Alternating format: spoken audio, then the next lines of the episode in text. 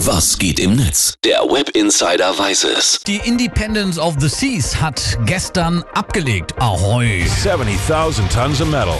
Und mit dabei unsere Hörer Peter und Sven aus Sudweihe, die haben ja die Reise bei uns letztes Jahr gewonnen. Und bevor es auf Schiff ging, wurde erst einmal ausgelassen am Strand von Miami gefeiert. Genau. Der User Black Knight, der hat davon ein tolles Foto bei Instagram gepostet.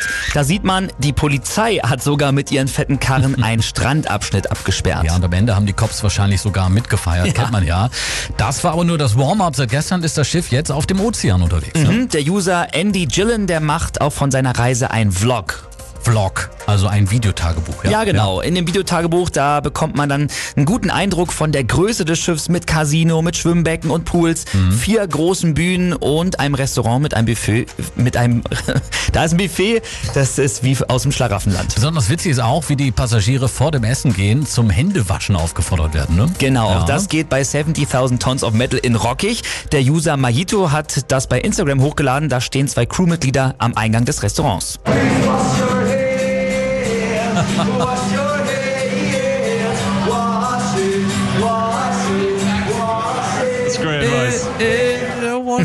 Sehr coole Idee.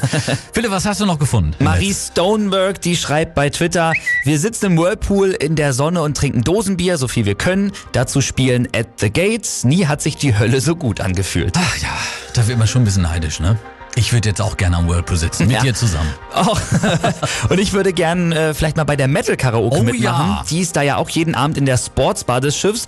Auf dem Video von Anna Werksen, da sieht man die Passagiere, die sich da auf die Bühne trauen, die werden genauso gefeiert wie die echten Bands.